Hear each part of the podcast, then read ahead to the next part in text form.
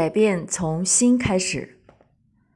大多数人都会有如此的体验，尽管每天都很努力的工作着，但突然某一天却发现这份工作并没有给你带来想象中的成就感，内心顷刻之间充满了无意义的感觉，甚至觉得生活很乏味。随着这种感觉慢慢的扩大，你将难以分辨这种无意义感是指向工作，还是指向你自己。你似乎没有能力摆脱出来，只是在这种迷茫之中继续周而复始的生活着，而这种现状让你连带着增加了一份无助、无望的感觉。静静想一想，你有一个爱自己的丈夫或妻子，有一个可爱的孩子，有一份满意的工作，但是当那种没有成就感、没有意义的坏情绪来袭时，为什么依旧会出现无望与无助呢？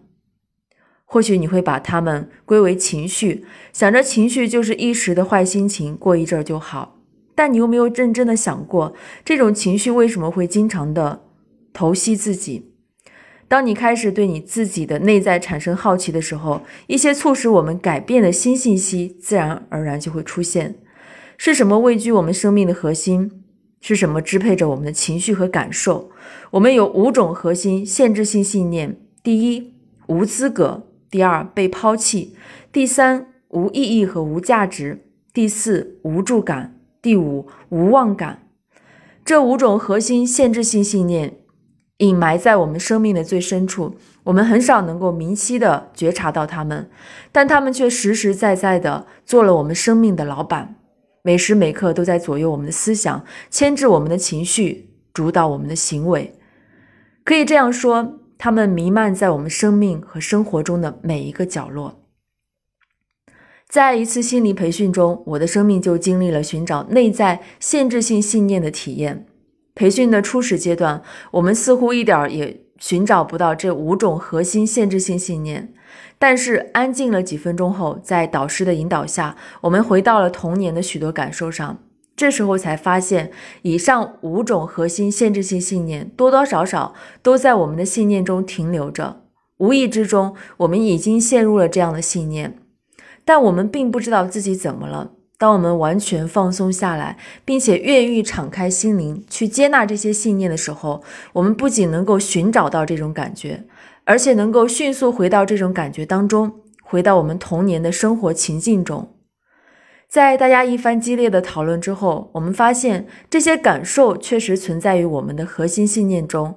也许是因为童年的成长，也许是因为青春期的被忽视，而这一切都让我们重新看待我们今天的信念。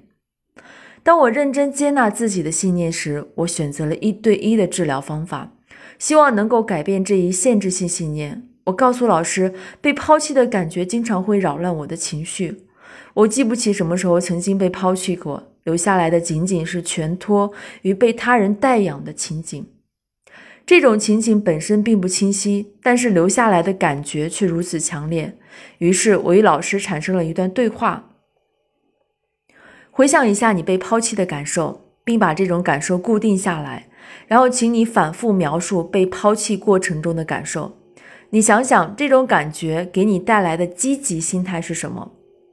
我很自信地回答道：“我必须要坚强，我必须要独立，只有这样，我才可以让自己在这个环境中适应并生存下来。”你是否获得了这种能力？是的，当然，我也有脆弱的时候。你脆弱的时候最强烈的感受是什么？我认真的想了想，没有归属感，没有安全感。这个过程让我一下子明白，这么多年来我一直追寻的就是这种感受。非常渴望自己能够归属一个人，就像重新归属母亲一样。但是谁又能给我提供这样的归属感呢？当童年没有获得安全感与归属感的满足时，就会有太多这样的情绪困扰着童年的我们。但是直到今天，我们才发现，如果我们学会将就自己，归属于自己，那么我们就不会再为缺失的归属感而感到难过了。就是在这样不断的成长与探索中，我们逐渐学习着感受与发现生命，同时也在渐渐靠近生命本身。在这样的变化中，我们开始从新的角度看待孩子，体验与孩子生命连接的美妙。